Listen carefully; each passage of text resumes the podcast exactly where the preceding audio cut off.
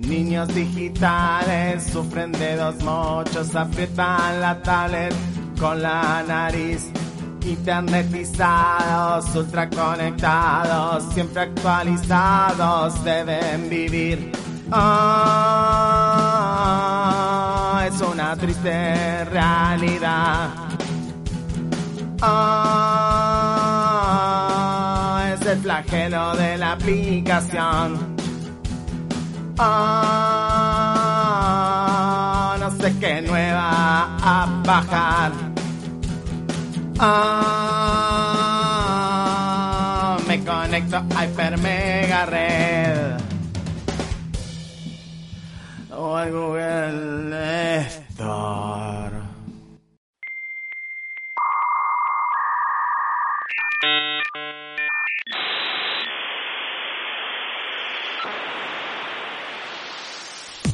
Bienvenidos, bienvenidas a un nuevo Hiper Mega Red, nuestro super programa, podcast, segmento radial sobre juegos, sobre tecnología, sobre cómics, sobre cultura pop y mucho más.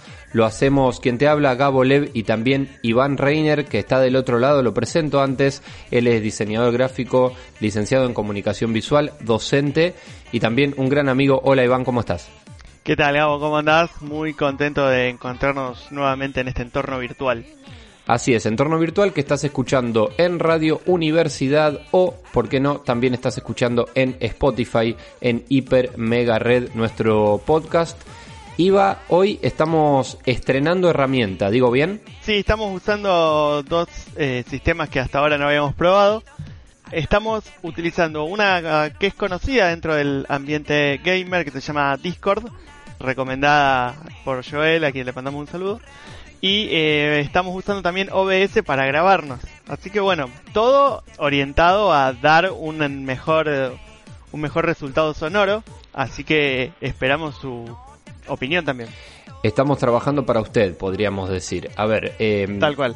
Discord, en primer lugar, arranquemos por ahí, primeras impresiones de usuario. Me acabo de bajar la aplicación para escritorio y está muy linda, está muy linda la interfaz, muy interesante. Y además la llamada que estoy haciendo con vos, que estamos haciendo a través de Discord justamente, eh, la escucho muy clara, eh, la escucho muy bien, te diría mejor que un viejo ya conocido por nosotros, alguien, eh, una mm, aplicación que recomendamos mucho que es Jitsi. Lamento decir que quizá te estoy escuchando mejor que en Jitsi, pero eso sí, estamos haciendo solo llamada, esta vez no estamos usando el video, cosa que Discord también tiene igualmente. Sí, también. Claro, pasamos justamente por esto porque nos escuchamos mejor con, con Discord. Y bueno, lo seguiremos explorando, pero a priori sí tengo esa misma sensación que vos. Yo hasta ahora tampoco lo había usado. Eh, funciona muy rápido la aplicación, que eso es algo que se agradece bastante. Y, y bueno, veremos qué resultado nos da. Muy rápido, ¿eh? La abrís. Yo tengo una compu que no es justamente nueva y te digo que al toque el doble clic en el, en el icono de escritorio y abre automáticamente, es muy rápido en serio, de las más rápidas que, hemos utilizado para esto. Y también tiene toda una interfaz social que no hemos explorado mucho. No sé si me podés contar algo de eso vos, Iva, pero lo que podemos decir es que tenemos ya nuestra conversación abierta y va a quedar ahí, pero también una especie de sala eh, llamada Hiper Mega Red. Sí, te permite crear canales, digamos, estas salas a las que vos te referías, temáticos de alguna manera, y uno puede crear un canal e invitar gente o sumarse a un canal que ya existe. Y se usa mucho para eh, chat de voz en simultáneo con juegos para juegos que no lo permiten nativamente. Lógicamente cuando uno está jugando online con otra gente, ¿no? Claro, claro, justamente sí. He, escuchado mucho de Discord en relación justamente al, mundo de los, de los videojuegos. Y por otro lado, decíamos Discord, em, además de esa aplicación, estamos usando OBS, que es una aplicación em, que he escuchado mucho en el último tiempo, sobre todo porque me vengo a enterar, eh, en el contexto de cuarentena, que es la que usan los youtubers. Claro, es una aplicación para streaming. OBS y XSplit son como las dos más, más conocidas. Que básicamente lo que permite es eh, streamear, eh, transmitir a YouTube el contenido de un juego, puede ser cualquier cosa, pero bueno, en general es de, de algún juego. Eh, bueno, YouTube, Twitch, la, la que corresponda, ¿no? Decimos YouTube a nivel ejemplo. Y, y bueno, nosotros en este caso lo estamos usando para, para grabar eh, nuestro audio. Pero, pero bueno, tiene muchísimas funciones y tanto OBS como Discord eh, son gratuitas. Eh, entonces, bueno, eh, no hay que no hay que pagar para usar el modelo, la digamos el estado base de la aplicación. Sí, hay que decir que las siglas OBS son justamente Open Broadcaster Software, o sea, es es de entrada, digamos, su, su génesis también tiene que ver con, con una interfaz gratuita. Tal cual. Bueno, interesante. Vamos a ver cómo, cómo sigue todo esto. Iremos contando nuestras impresiones como usuarios de estas dos aplicaciones. No estamos streameando, eh, estamos simplemente Todavía. grabando este programa, este podcast. Todavía no, bien, como bien decís. Vamos a ver si más adelante eh, lo hacemos, porque bueno, nos estamos animando a probar y de eso se trata un poco todo lo que estamos haciendo y a lo que también animamos a nuestra audiencia a hacer. Prueben estas herramientas Discord OBS, sobre todo también y esto lo voy a decir yo de mi lado que tengo las herramientas algo más desactualizadas que las tuyas seguramente, eh, porque funcionan bien, funcionan bien, yo tengo Windows 7, no es justamente una compu nueva ni mucho menos, tiene sus 10 añitos te digo, y eh, toco madera mientras digo esto, pero por lo menos para estas dos aplicaciones que se usan mucho actualmente están dando joya. Sí, probablemente con las actualizaciones en algún tiempo tiempo, años, eh, los, lo, lo pueda llegar a sufrir, pero, pero en general eh, ninguna de las dos requiere un consumo de recursos tan fuerte como para no correr en Windows 7. Me voy a acordar de vos cuando eso pase eh, y te voy a pedir que te hagas cargo de lo que estás diciendo, sobre todo de, de que tengo eh, herramientas viejas y sobre todo que me puedas recomendar algo nuevo, como también animamos a la audiencia que lo haga a arroba Iván Reiner o al hashtag hipermegared. Estamos haciendo este programa con Iván Reiner y te pregunto, Iva, ¿con qué arrancamos? Arrancamos con una presentación. Eh, si recuerdan, la semana pasada hablamos de la, de la Summer Game Fest, que iba a ser esta especie de Lollapalooza del gaming, por decirlo de alguna manera, en que iba a haber distintas presentaciones dura, a lo largo de tres meses, eh, junio, julio, agosto, pero nos sorprendimos con una especie de adelanto eh, que fue durante mayo, por supuesto. Y, fue una presentación que seguramente estaba pensada para lo que es la GDC, que es la Games Developer Conference, que es un evento que se suspendió también, por supuesto, y es de desarrolladores de juegos para desarrolladores de juegos, de alguna manera. No se presentan eh, títulos, sino se presentan en general eh, recursos, herramientas, motores, hardware. No es, no es ahí donde vemos, por ejemplo, el tráiler del próximo Assassin's Creed, por decirlo de alguna manera. Claro, estamos hablando de la materia prima con la que se hacen los nuevos juegos. De alguna manera, exactamente. Y bueno, la gente de Epic, que van a tener largo y tendido eh, su nombre en, en esta, esta semana, eh, presentó el Unreal Engine 5. Esto es un motor, es un entorno de desarrollo para videojuegos. Eh, la versión que, que, que la actual es la 4 y lo que hicieron fue mostrar un tráiler, una demo técnica de lo que puede hacer Unreal Engine 5. Y es absolutamente impresionante.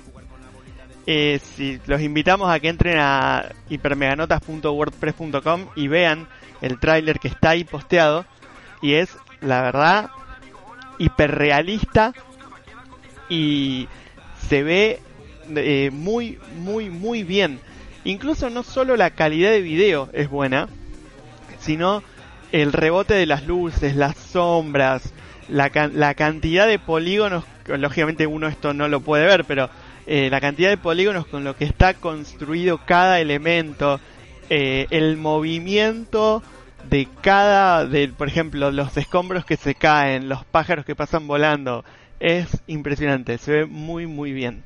En este, en este tráiler que se presentó, lo que se está diciendo es que esto está corriendo en tiempo real, ¿no? Lo que nos está mostrando es algo que una PlayStation 5 estaría mostrando en el momento, es decir, no es que está grabado y luego nos muestran la grabación, digamos. No, no, no, para nada, es, eh, es una PlayStation 5 en un juego. Esto es una demo técnica que está hecha para mostrar lo que puede hacer el motor, no es, no es ningún juego en sí. Lo que se ve pareciera como si fuera un Tomb Raider, digamos, como para que se lo imaginen de alguna manera, pero no es un juego en particular, es sencillamente eh, lo, algo diseñado específicamente para que el motor muestre todo lo que puede hacer.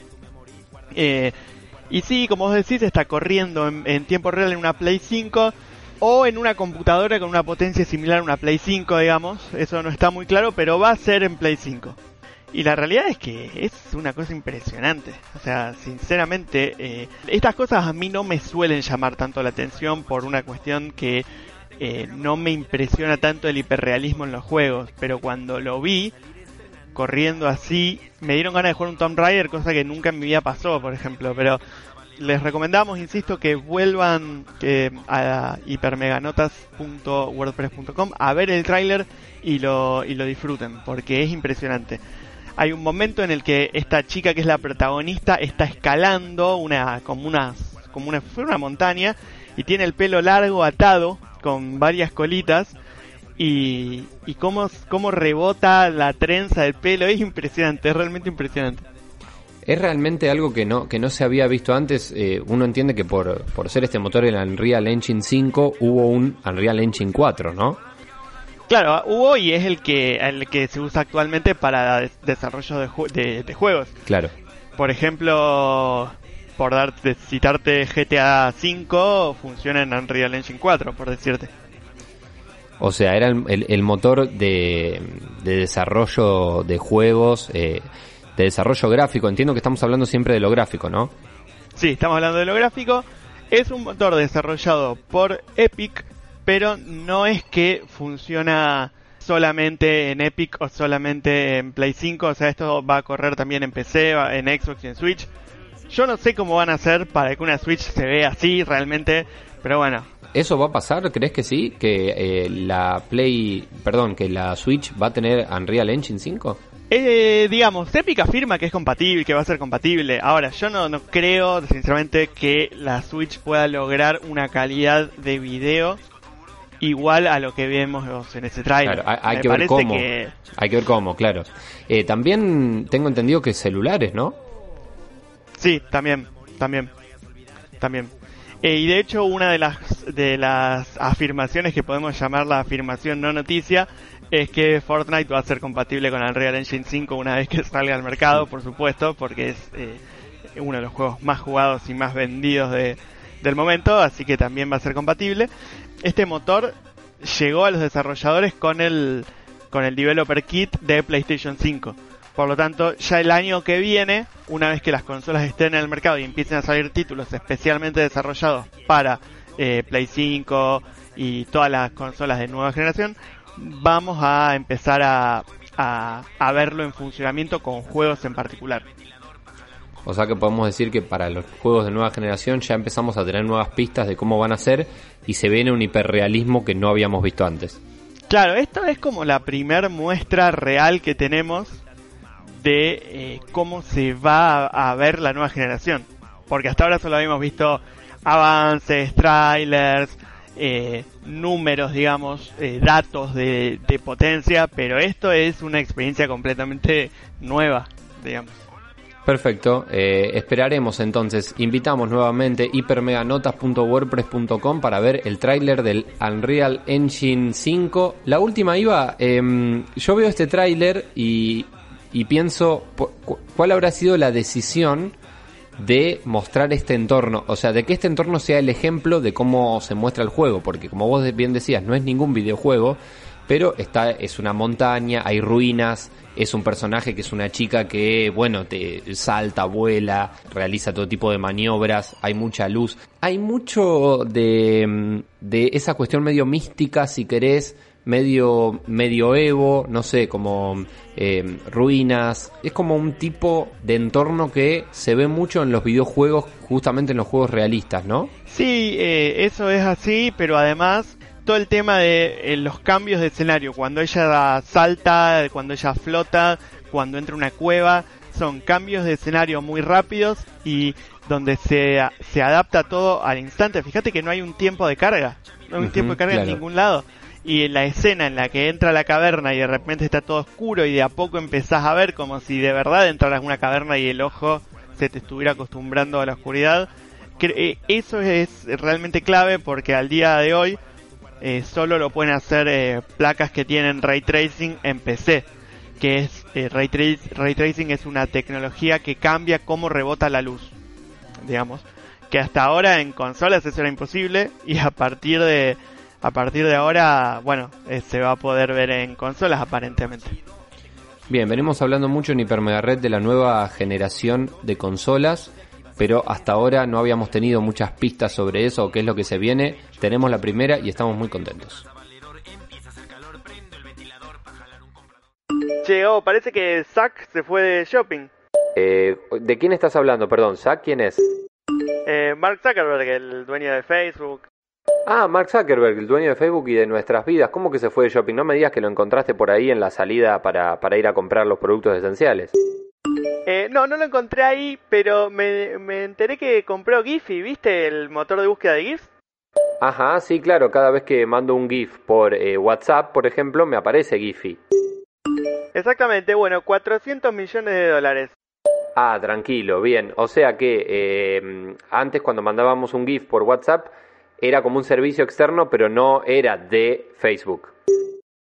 Claro, ahora Facebook, seguramente también Instagram y WhatsApp van a usar este mismo, este mismo servicio. Y para que te des una idea, el mismo precio pagó en el 97 Apple por Next, que era una compañía que desarrollaba un sistema operativo para, para dispositivos móviles. Ah, pero venía incluido con Steve Jobs.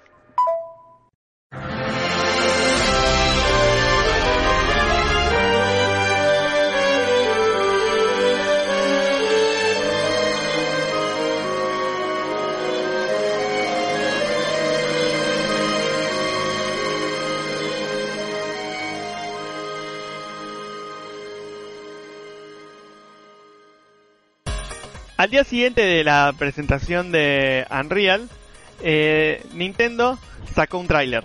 Yo recuerdo que la semana pasada hablamos de eh, esta ausencia de Nintendo en la Summer Game Festival y mm, que dijimos que no iba a haber una Nintendo que no que no hubo no iba a haber una Nintendo Direct en ese contexto, pero seguramente iba a haber alguna durante esos meses y había una información que yo tenía que era que probablemente Nintendo no iba a sacar ningún título importante porque iba a aprovechar con las actualizaciones y el éxito que está teniendo Animal Crossing. Era una información medio rara, por eso al no ser nada oficial yo me la guardé para mí. Y menos mal que me la guardé para mí porque el tráiler que salió es de un nuevo juego de Mario. Paper Mario de Origami King es este nuevo título de la saga Paper Mario que eh, bueno, es una saga que tiene algunos títulos. El primero fue allá por las consolas de, Nintendo 64, GameCube. Hubo un Paper Mario también para las, portátiles de la, de la 3DS. Y bueno, esta sería la continuación, digamos, de lo que es lo, que fue la saga Mario RPG. A ver, yo recuerdo el Paper Mario de Nintendo 64, sobre todo jugado eh, a través de emuladores de Nintendo 64. Eh, un juego muy interesante, un juego eh, muy distinto al resto de la saga de Mario. Ustedes conocerán obviamente al fontanero más conocido de los videojuegos, eh, el querido Mario Mario, ¿no? estamos hablando del protagonista de Super Mario Bros. Y esto es distinto, porque el Paper Mario, primero, como su nombre lo indica, hecho de papel y tiene una cuestión estética al frente muy importante que tiene que ver con eso, con estar hecho eh, de papel justamente y es un juego RPG. ¿Qué, qué significa IVA para, para ir ilustrándonos? Eh, RPG, eh, bueno, es una sigla que significa Role Playing Game. Que básicamente lo que propone es que uno se pone en el lugar de un personaje y tiene que ir avanzando siempre cumpliendo ciertos objetivos dentro de lo que es la trama del juego para, para poder eh, ir desbloqueando de alguna manera eh, el, progreso. En general no son juegos de avance lineal, sino que son juegos en el que hay que ir y volver muchas veces. Eh, tenés que hablar con alguien, esa alguien te da una misión, vas a hacer esa misión, volvés a hablar con esa persona, esa persona te dice, bueno, ahora tenés que hacer otra cosa, y así, esa dinámica. Que no es una dinámica tan común en los juegos de plataformas como suelen ser los de Mario. Claro, si quieren saber ustedes, eh, ver un ejemplo de RPG clásico, lo pueden buscar en nuestros Hyper Mega Games, ¿no? En arroba falvivo, en el Instagram TV. Iván nos recomienda algunos juegos y dentro de esos juegos tenemos los RPGs de Pokémon.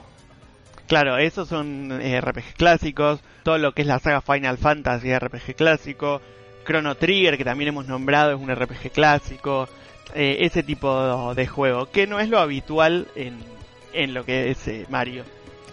Y entonces Paper Mario, allá por, por la época de Nintendo 64, eh, se despacha eh, Nintendo con un RPG de Mario, de, este personaje, con una estética particular, que es la de el papel. De ahí hasta ahora, ¿qué fue pasando y por qué te parece que, bueno, que la, el gran anuncio ahora tiene que ver con esto? Sobre todo después de lo que hablamos recién, ¿no? Después de la presentación de un motor de, de juegos tan realista, viene Nintendo a mostrar que ellos van por otro lado, ¿no?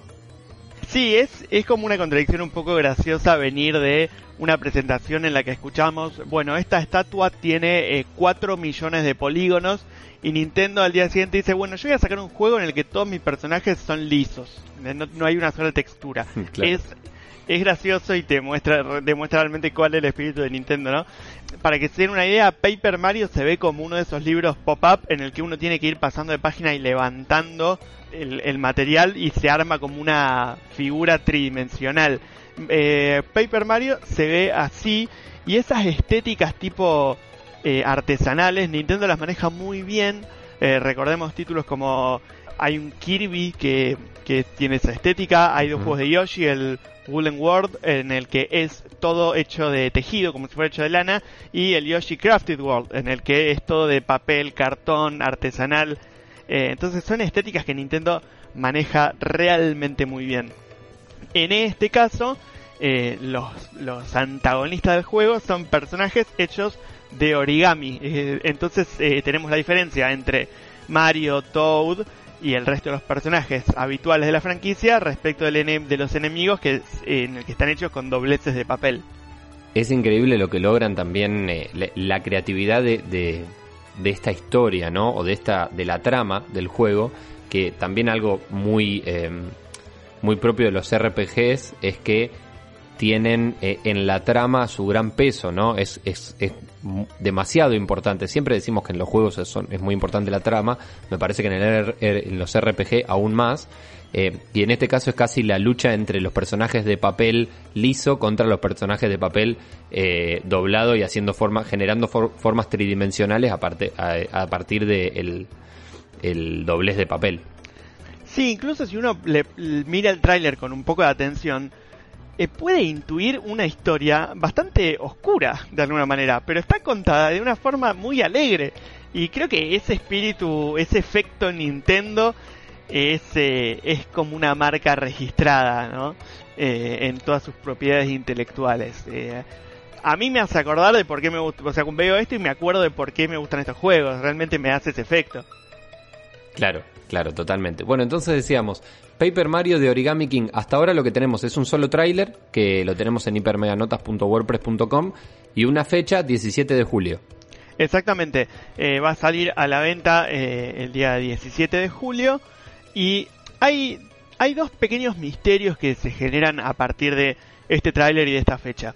El primero está intrínsecamente relacionado al tráiler, que es que al final del tráiler se lo ve a Mario en un ambiente que es una especie de, de, taller, pero tiene puesto el casco eh, de, de, Samus, que es otro personaje de Nintendo, eh, protagonista de la saga Metroid. Metroid Prime 4 se viene anunciando básicamente desde que salió la Switch y hasta ahora no hay novedades. Entonces, eh, ¿podemos pensar que hay un guiño a la salida de Metroid Prime 4 en algún momento? ¿O es simplemente una casualidad. Y la otra pregunta que genera este tráiler, eh, sabíamos que eh, Nintendo tenía planificadas algunas cosas especiales para este año por ser los 35 años de, de Mario.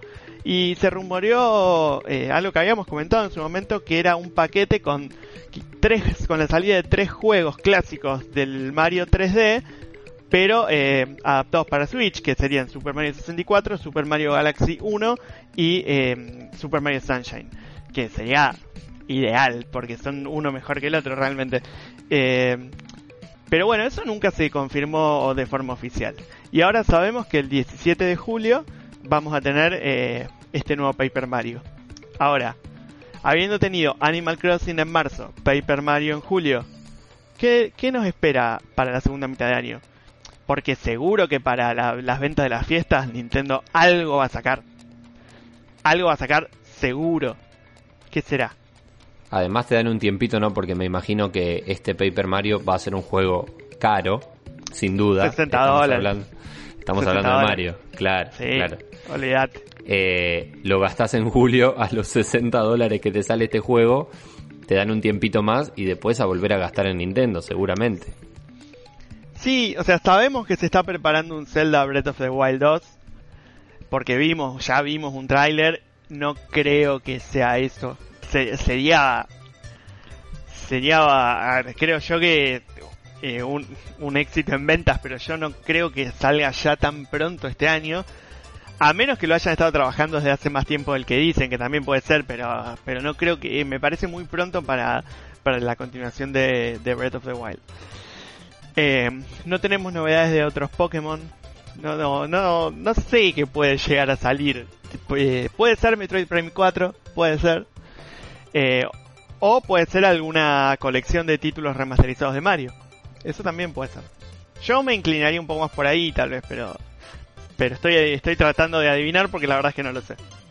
Qué personaje que no falla, ¿no? Que eh, eh, cuando aparece siempre genera, fíjate que estamos, le dedicamos el mismo tiempo a todo un motor nuevo de la nueva generación de juegos que va a revolucionar la forma en que se ven los juegos realistas y al mismo tiempo le estamos dedicando a el fontanero, a Mario, con un nuevo juego que sale para, para la Nintendo Switch. No falla Mario, ¿eh? No falla y creo también que nosotros por ahí, porque estamos un poco más familiarizados con el mundo de los videojuegos en general, pero si vos le, le preguntás o le decís a una persona que no esté familiarizada, no le interese, y le, le pedís que piense en un personaje de videojuegos, probablemente el más icónico sea Mario.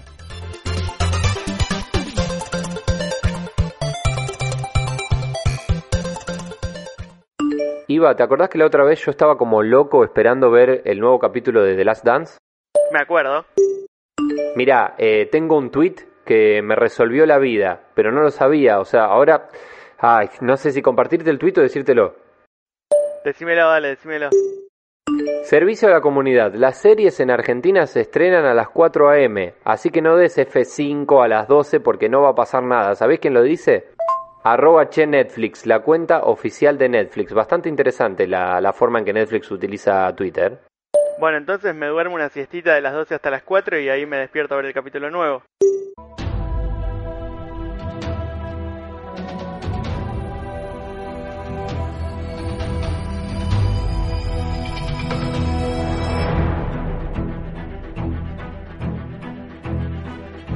Antes de las recomendaciones de juegos, te voy a hacer la anti-recomendación de una serie. Salió el primer póster de la serie de Superman y Lois. Este póster, esta serie, está dentro del contexto del Arrowverse.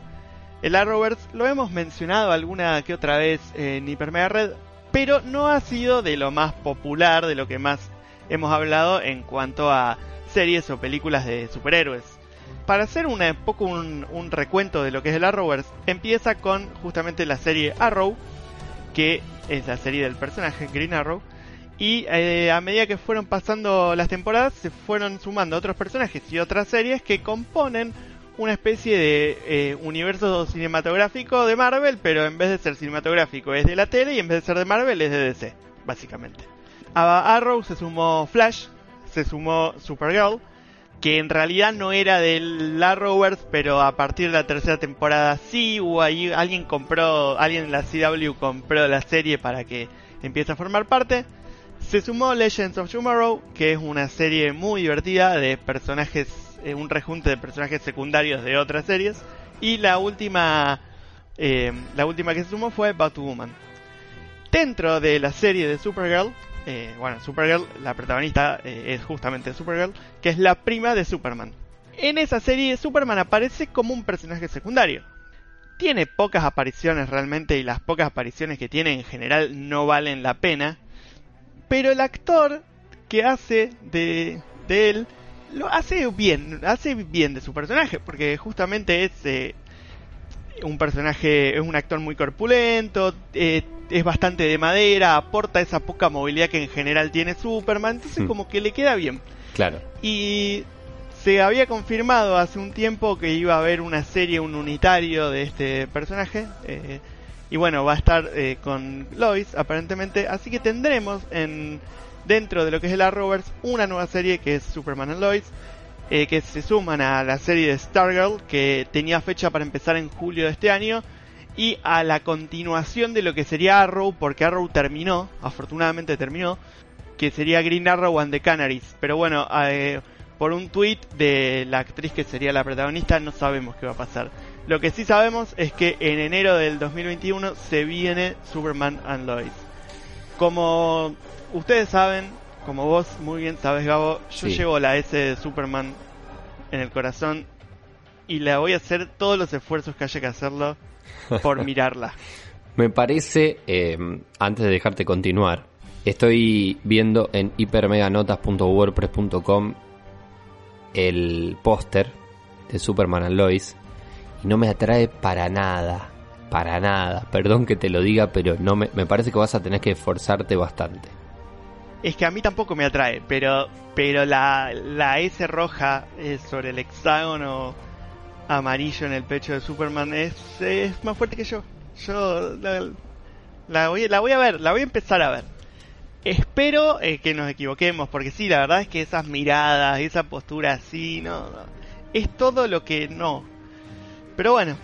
eh, Sí, habrá que ver también, eh, creo que la gran pregunta es, eh, ¿por dónde irá la trama? Porque la serie se, se llama Superman and Lois.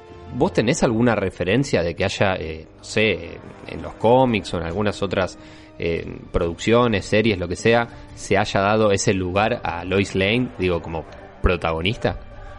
Mira, en los, yo me acuerdo en los 90 la, la serie eh, Las aventuras de Lois and Clark.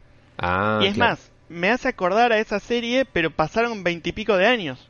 Es más, creo que es del 93, esa, si no estoy del todo seguro, estoy hablando de memoria. Y es como que le pasaron casi 30 años, digamos 25 años, y sigo viendo, me da esa misma sensación.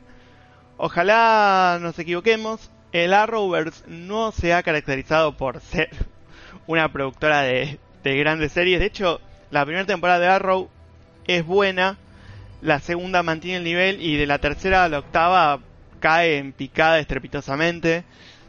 A Flash le pasa algo similar. Las primeras temporadas de Flash eran, eran divertidas, er- se se veían frescas, interesantes. Y bueno, ahora Flash está por la sexta, que la sexta terminó la semana pasada. Y también es como que ya la- las últimas fueron realmente bastante aburridas. Supergirl diría que siempre fue mala. Hay un capítulo que nunca me acuerdo si es el tercero de la quinta o el quinto de la tercera. Que es bueno porque aborda la religión desde el punto de vista de los kryptonianos, desde los marcianos, de lo, en la Tierra. Y es interesante lo que plantea el capítulo, pero, pero por eso y no porque la serie sea buena. Bueno, Batwoman está por terminar su primera temporada y tuvo sus momentos, pero realmente tampoco es muy interesante. Y esto estoy estoy diciéndolo teniendo todas las series al día, ¿ah? no es que miro los trailers, yo veo las series en la en el momento en el que salen. O sea, estoy Lo hablando por... de conocimiento de causa. Sí, sí, lo haces por todos nosotros, parece. Claro, eh, y bueno, la, la, la que falta es Legend of Tomorrow, que tuvo, tuvo un muy buen comienzo, está ahora por la quinta temporada, las temporadas 3 y 4 fueron bastante malas, pero la quinta levantó bastante, pero porque es una serie absolutamente ridícula.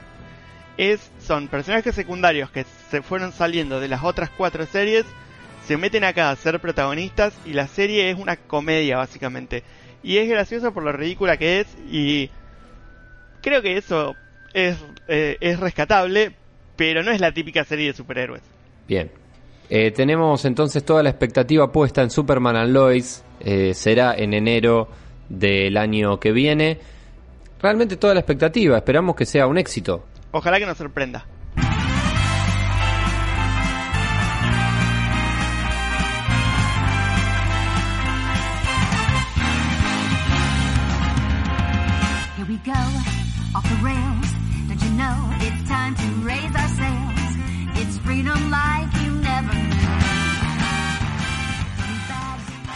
Ahora sí, un momento muy esperado de cada semana en Hiper Mega Red.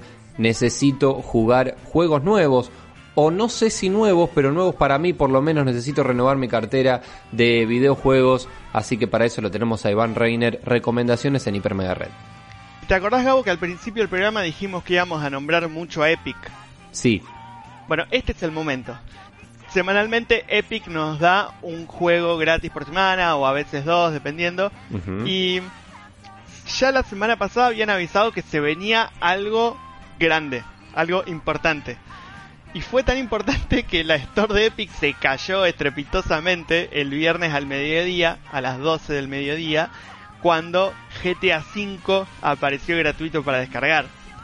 Eh, GTA V... Para, para, para, para, para, para. Vamos de nuevo. ¿Cómo me estás diciendo? Eh, GTA V, ¿Sí? Grand Theft Auto 5, la última versión, juego de 2013, gratuito para siempre en la Epic Store descargable, así que... Eh, lo estoy haciendo, mientras me estás contando, estoy entrando a epicgames.com. Sí, sí, aprovecha. Es más, vos podés hacer la, la compra, que no es la compra porque es gratis en realidad, pero ya te queda en tu librería de juegos y, y no hace falta que lo, que, lo juegues ahora, ni que lo bajes ahora, ni que ni, nada, ¿no? Eh, así que esa es la recomendación que se lleva todas las luces. A tal punto fue el, el la sorpresa que Fortnite estuvo andando mal porque los servidores de Epic eh, no daban abasto con la cantidad de requests que había para, para entrar para bajarse eh, Grand Theft Auto. Y lo gracioso era que daba un error 500, que no sabemos qué error es, pero te lo mostraba en polaco, en ruso, en turco, te iba paseando por distintos idiomas hasta que lograbas entrar. Pero bueno, GTA V y eh, viene la, con un paquete de expansión con un millón de dólares dentro del juego para que puedas eh, iniciar tu propia organización criminal. Así que, bueno, la recomendación principal de la semana es esta, juegazo y gratis. ¿Qué más se puede pedir? Por mi parte, Iván, epicgames.com, estoy entrando y en este momento, en el momento que estamos grabando al menos, hasta donde llego al botón de obtener y dice realmente gratis, es verdad, no es un mito, está funcionando bien. No lo voy a hacer ahora si seguimos grabando tranquilamente por las dudas que eh, se me cuelgue un poco el, servidor o se me cuelgue internet, pero parece que está funcionando. Sí, incluso eh, Epic, Epic no se expidió oficialmente, pero eh, dijeron que tal vez por los problemas que hubo al principio para descargarlo podían extender la fecha. Aprovechen, apenas nos escuchen, vayan, descarguenlo y diviértanse. Fantástico, entonces GTA Grande Auto 5, un juego ya histórico, diría yo, eh, incluso un gran juego dentro de la saga GTA, espectacular, eh, gratis en este momento, me parece una de las grandes noticias de la cuarentena, supongo que tiene que ver con eso, así que muchas gracias a Epic por este regalo y gracias a vos Iba por darme la información. ¿Hay algo más? Hay algo más y nos vamos de Epic a Steam. ¿Te acordás del Team Hospital? Ese juego que era de gestión de un hospital, que era muy, muy famoso años atrás. Bueno, podés revivir esa, esa nostalgia con Two Point Hospital. Está con descuento esta semana en Steam. Después tenemos completamente gratis de Lego Ninja Go Movie Video Game. Esto, este lo incluyo, eh, también está totalmente, totalmente gratuito. No va a ser el mejor juego de tu vida, seguramente, pero los juegos de Lego son muy divertidos. Realmente eh, son juegos aptos para todo público, de alguna manera, eh, y son juegos que en general son eh, comédicos de alguna manera. Entonces, lo incluyo porque me parece un hallazgo interesante. Tenemos dos recomendaciones más. La primera me la pasó mi amigo Diego para que se las pase a todos ustedes. Y podría entrar en la categoría eh, juegos que cuestan menos que un alfajor, porque tenemos el Alan Wake a 18 pesos. 18 pesos, no existe. Eh, y es eh, un juego de misterio que está desarrollado por el estudio de juegos de Microsoft. Así que también una gran recomendación. un juego que transcurre en un bosque en Seattle. Hay un misterio que descubrir. Así que también para quien le guste los juegos más de suspenso de alguna manera, pueden bajarse Alan Wake por 18 pesos. Y el último, sí, tal vez es un juego más caro. Es un juego que fue candidato a juego del año eh, de 2019. Y es un juego que siempre está eh, arriba de los 2.000 pesos, 2.500 pesos. Y ahora está con un descuento del 20%. Por lo tanto, si querés jugar Red, Red Dead Redemption 2, este es tu momento de comprarlo. Porque no creo que lo vayas a conseguir mucho más barato pronto. Eh, por lo menos, y si no tenés que esperar hasta la próxima cuarentena, porque Red Dead Redemption 2 es un juego de Rockstar Games, ¿no? Es el mismo desarrollador que el de GTA. Eh, es como, es la versión GTA, diría, del lejano oeste. Sí, es una buena descripción. Hasta acá entonces las novedades de videojuegos. Espectacular, tenemos de todo, hay grandes juegos gratis muy buenos juegos muy baratos eh, así que mm, metete metete a Steam metete a la store de Epic también. Esta es la recomendación que hacemos en Hiper Mega Red. Y una recomendación más Iba la que solemos tener semana a semana en el Instagram TV de Falso Vivo. Esta vez nos pasaste Ori and the Blind Forest. Me parece que es un juego hermoso para ver. Así que si te parece escuchamos el Hyper Mega Games de esta semana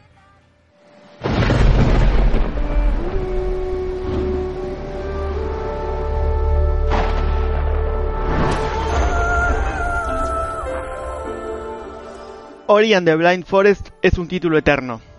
No digo esto solo porque es uno de mis preferidos, sino porque sobrevive muy bien a estos hasta ahora 5 años que pasaron desde su salida. Moon Studios, un estudio de videojuegos que tiene la particularidad de trabajar de forma completamente remota, debutó en el mercado con Ori and the Blind Forest, un Metroidvania que de entrada demuestra estar en otra categoría. La cinemática introductoria nos recuerda a la película Up, pero la influencia más importante en su espíritu estético y narrativo es claramente de estudio Ghibli, ya que tranquilamente podríamos estar viendo una película de Miyazaki. Sin embargo, Ori no nos llega solo por lo estético, también es un viaje emocional del cual no voy a hacer spoilers. El juego cuenta la historia de Ori, una joven criatura destinada a hazañas heroicas para salvar el bosque de Nibel, que está desapareciendo tras una tormenta devastadora. Desde el comienzo este título nos ofrece una libertad de exploración que es inusual en los juegos de plataformas. No necesitamos seguir un orden lineal para desbloquear habilidades y cada región del mapa nos presenta un desafío diferente. Cansarse de recorrer este mundo es algo que no sucede. Además, la excelente jugabilidad le saca partido a cada entorno para que la combinación funcione de una forma excelente. Pese a su aspecto inocente, Ori no es un juego fácil. Diría que completar el juego sin morir es algo completamente imposible. Por eso el juego permite guardar la partida en cualquier momento, aunque a cambio hay que dejar una unidad de energía. Ori and the Blind Forest Definitive Edition es una entrega que saca una calificación muy alta en todos sus apartados, visual, sonoro, argumental y de jugabilidad. Está disponible en PC, Nintendo Switch y Xbox One. En Steam cuesta 225 pesos y garantiza horas y horas de entretenimiento. Ori tiene una secuela que fue publicada este año, Ori and the Will of the Wisps es un desafío que perfectamente alcanza la altura de su predecesor y espero podamos analizar pronto.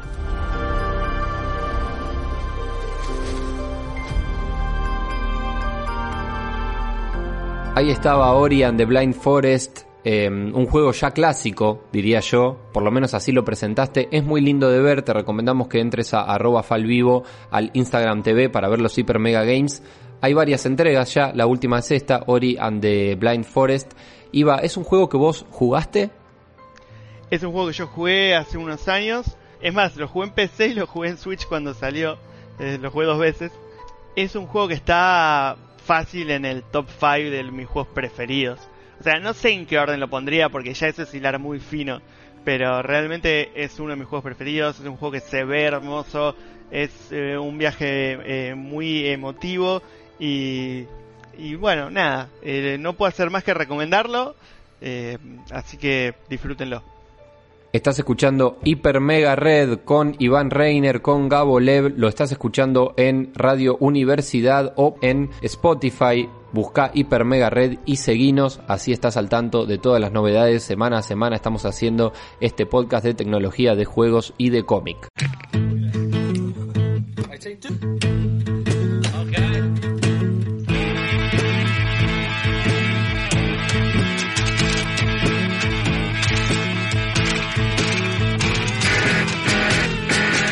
Déjame hacerte una pregunta. Si en la historia deportiva de los años que vos has vivido, ¿no? Podrías cambiar un hecho. Es decir, que esto que en vez de haya pasado de esta manera, pase de otra. Dejemos de lado eh, a Centralia News, que son los, nuestros, los equipos de los que somos hinchas, ¿no? Busque, tratemos de ir, busquemos otra cosa. ¿Qué cambiarías? Qué buena pregunta. Eh, me, yo obviamente soy muy fanático de Newells, como vos lo sos de Central, eh, entonces me cuesta pensar eh, por fuera de eso. Bueno, eh, sí, en evento deportivo, bueno, eh, ¿tendría que dejar de lado también la selección argentina? No, no, la selección la puedes, la puedes Ah, decir. probablemente tenga que ver con la selección argentina de fútbol. Eh, bueno, le daría en, en, en mi corta edad, bueno, no tan, en mi no tan corta edad, vamos a decir, le daría eh, algún título, alguna Copa del Mundo o al menos alguna Copa América que yo pueda disfrutar. Bien, es una, es una buena elección. Yo sé que me pueden llegar a tildar de, de cipayo, por lo que voy a decir. No sería la primera vez. No sería la primera vez, tal cual. Pero yo evitaría que Steven Gerrard se resbale en Stamford Bridge en el año en que estuvieron tan cerca de ganar la primer Premier League del Liverpool. Eh, el Liverpool es un club histórico del fútbol inglés que ha ganado muchos eh, torneos en, en Inglaterra, pero desde que en el año 1992 se instaló la Premier League, que digamos la Premier League es el formato en el que la Superliga se inspiró para crear algo que no tiene nada que ver con la Premier League, básicamente. Totalmente. Los, hay, los equipos que han ganado la Premier históricamente eh, son el Arsenal y el Manchester United. Desafortunadamente el Manchester United mucho más que el Arsenal. Eh, y recientemente, bueno, eh, Chelsea y Manchester City, digamos, son dos eh, equipos, estos nuevos ricos. Y ha habido casos de éxito de una sola vez, como fue el Blackburn Rovers en los 90 y el Leicester City hace unos años. Sin embargo, el Liverpool, un club histórico del, del fútbol inglés, no la ganó.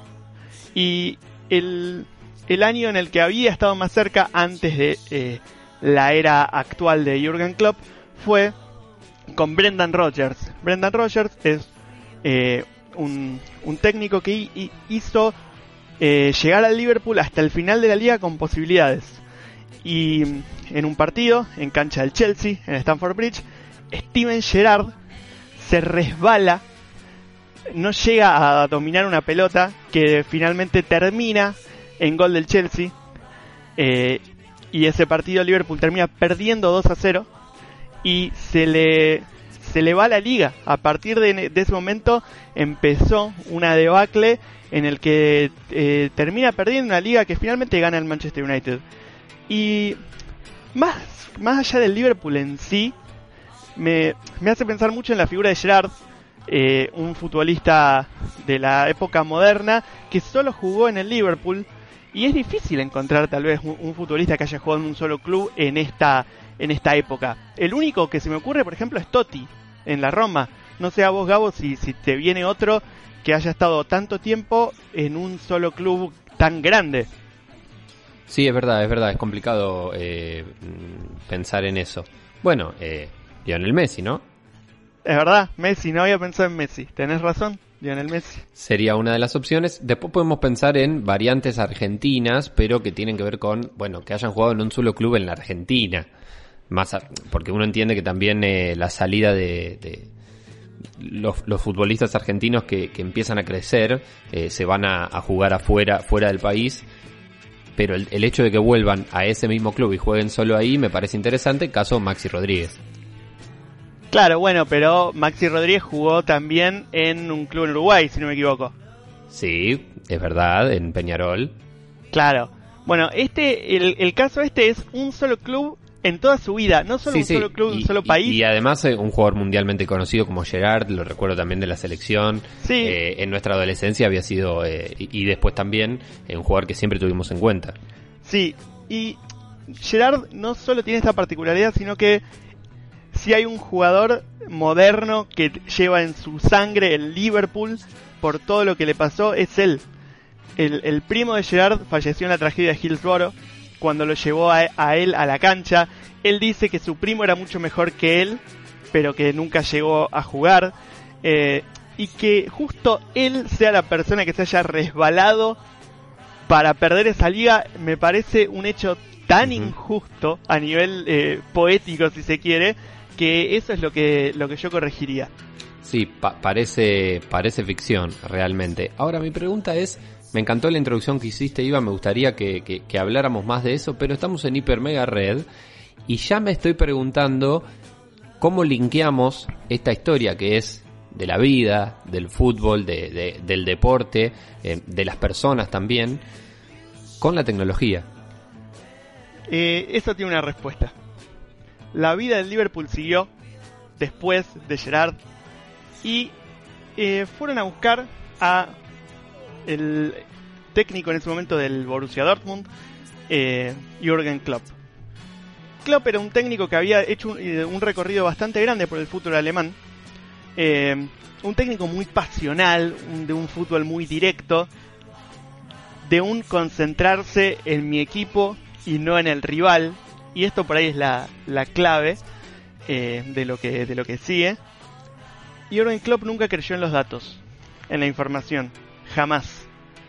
Hasta que fue contratado por el Liverpool en octubre del año 2015 y unas tres semanas después, Ian Graham, que era un empleado del club, eh, se presenta con, con Jürgen y le dice, bueno, yo soy el eh, director del departamento de análisis científico de fútbol, ¿no? Eh, Klopp no lo podía, no podía creer, no sabía de qué, de qué le estaban Claro, ¿Qué hablando. me estás diciendo? Análisis científico del fútbol. Claro, inclusive para alguien que jamás creyó en, en los datos. Este, este departamento estaba constituido no solo por Ian Graham, que Ian Graham uno puede decir, bueno, no sé, habrá estudiado algo relacionado al deporte. Bueno, Ian Graham tiene un doctorado en física teórica. Y trabajaba con eh, Tim Waskett, que es astrofísico, Will Sperman, que es doctor en filosofía y en física de partículas, y David Steele, que es matemático y ex campeón de ajedrez. Parece que me estás hablando de una película de ciencia ficción, pero no, es el Liverpool. Podría estar hablándote de Moneyball, pero no lo estoy haciendo. Hmm. Eh, esto, estas cuatro personas desarrollaron un modelo de análisis científico para el fútbol. Incluso Ian Graham, lo que se pone a hablar con, con Klopp y le dice, eh, ¿te ubicás ese partido que jugaste en, en la Bundesliga eh, la temporada pasada en el que generaron 17 ocasiones de gol y perdieron? Y Klopp le dice, sí, increíble ese partido, ¿cómo no lo ganamos? ¿Lo viste? Ian Graham le dice, no, yo no miro los partidos, yo solo analizo los datos. Y ahí ya lo tenía atrapado a un tipo tan curioso y tan, eh, tan buen aprendedor como, como Klopp. Y le contó cómo es su, su modelo de análisis futbolístico, cómo analizan los partidos, cómo analizan los jugadores, incluso cómo analizan las posibles incorporaciones. De hecho, Nabil Keita, que es un futbolista de bajísimo perfil, llegó al Liverpool y se amoldó perfecto a, a un plantel que ya venía en crecimiento. Y el caso más emblemático es eh, Mohamed Salah, egipcio, jugador ah, en ese momento de Chelsea, que no venía teniendo una, un buen desempeño en el club de Londres, porque decían, bueno, viene de Egipto, tiene que adaptarse a la vida en Inglaterra, al club de Londres. Eh, lo compra por muy poca plata eh, Liverpool y Salah no solo se cansó de hacer goles, sino que se, eh, complementó perfecto con Firmino, que era el 9 del equipo. Entonces, este modelo no solo sirve, le sirve al Liverpool para analizar los partidos que juega, analizar los rivales a los que enfrenta, sino también para hacer incorporaciones eh, puntuales y, no hacer una hacer un- una erogación por un jugador, una promesa que bueno puede rendir o puede no rendir. Lógicamente que el modelo es falible, por supuesto, pero analizarlo de esta manera sin ver videos, que es algo que Jan Graham dice y es muy interesante. Él no ve videos de jugadores porque no quiere ver la cara, no quiere saber de quién eh, eh, tiene que analizar el, el presente. Él quiere solo ver sus datos y con eso le alcanza y aparentemente también le sobra. Me encanta, me encanta la historia, la realidad de todo esto que, ocurre en el Liverpool con los, con los datos y los metadatos. Me parece que eh, nos hace pensar un poco entre, también en la relación entre lo cualitativo y lo cuantitativo, ¿no? Sin duda, sin duda, y cómo logran eh, asignarle un valor matemático y medible a, eh, a, a, momentos del partido, como pueden ser eh, no, no los goles, que sí es algo medible, sino las ocasiones potenciales generadas, eh, cómo logran eh, hacer una síntesis numérica de esto para poder hacer un análisis y, y comparar. Fantástico, fantástico, Iva. Eh, está bueno eh, que, que, pensemos cómo... Eh, a ver, yo no sé nada de estadística, eh, eh, no entiendo de eso, justamente no, no, es mi expertise, pero sí creo que lo importante en esta historia para mí tiene que ver con, con la exploración, ¿no? Con, con, con, no cerrar las puertas a eso, porque bueno, Klopp, un tipo tan capo realmente eh, en lo suyo, se dejó llevar por esa curiosidad y me parece que la lección de éxito incluso de, de del Liverpool eh, está en eh, la complementación entre esas dos visiones, ¿no? Sin duda, sin duda. Y, a ver, nosotros hemos pasado horas y horas hablando y discutiendo de fútbol y vos bien sabés que yo siempre fui un guardiolista, pero el modelo de Klopp en el Liverpool es algo que, que me fascina y creo que es algo que no se podría haber generado sin esto. Y no, eh, tanto el trabajo, digamos, principalmente el trabajo de Ian Graham con su modelo matemático y la capacidad de Klopp de abrirse a algo en lo que él no creía y adaptarlo, porque de hecho en una de las primeras conferencias de prensa de Klopp en 2015, él dice, tal vez no ganemos la liga el año que viene, pero en cinco años vamos a ganar la Champions. Tuvo razón. Espectacular, el informe especial de Iván Reiner para este Hiper Mega Red. Hoy Liverpool y los datos y el uso de los números eh, cuando los números te respaldan, ¿no? Podríamos titular esto, no sé, se me ocurren mil cosas. Sí, bueno, ¿y qué respaldo? sí, cuando los números te respaldan y no estamos hablando solamente de los números del diario del lunes, ¿no? O sea, no estamos hablando de, de haber ganado y de tener los títulos, sino cuando hay un análisis previo, numérico previo, a poder llegar a ese éxito. Totalmente, o sea, la capacidad de poder eh, extrapolar los datos para proyectarlos hacia adelante y que después se confirme ese, esa proyección, me parece magnífico y más en, en, una, en una disciplina deportiva tan poco predecible a veces, porque eh, lo, lo que cómo cierra Ian Graham eh, cuando él explica eh, estos estos informes, estos análisis, lo que él dice es que ellos tienen que tratar de poder predecir todo, excepto cosas como lo que hace Alexander Arnold en el cuarto gol contra Barcelona en las semifinales de la Champions que ganan. Digamos, ellos pueden predecir cómo jugarle al Barça, cómo atacarlos, dónde hacerles daño, pero que se avive Alexander Arnold de darse vuelta y tirar un córner de espaldas porque sabía que Origi iba a estar esperando el, el centro, es ahí donde el modelo no llega. Me recuerda a, mm, al documental de Last Dance, ¿no? El último baile, el documental de, de la era dorada de los Bulls, de los Chicago Bulls en, en la NBA con Michael Jordan y como también el básquet es un deporte tan numérico y de tanta estadística, pero bueno, eh, cada tanto te aparece una persona como Jordan que es totalmente impredecible. Seguro, sin duda. Ojalá que veamos, o sea, es más, se debe estar produciendo algún documental sobre el Liverpool de club y los números. Bueno, y si no, podemos empezar a pensarlo como un próximo proyecto de Hiper Mega Red. Ojalá.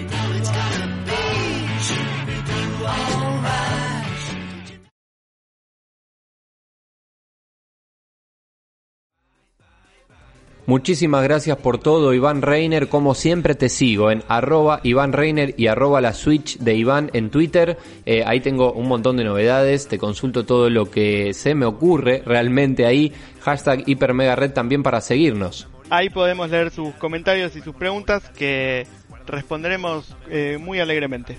Esto fue Hiper Mega Red, programa de cada viernes a las 23 horas por Radio Universidad y también cada semana en Spotify. Seguí a Hiper Mega Red, así todo junto, buscalo y seguilo, que tenemos muchas novedades para vos. Acordate, hipermeganotas.wordpress.com con la guía de este y de todos los episodios para que puedas eh, no perderte absolutamente nada. Y también en arroba falvivo en el Instagram TV tenemos cada semana un nuevo Hiper Mega Games, recomendaciones de Iván Reiner, mi nombre es Gabo Lev. Iba, te saludo.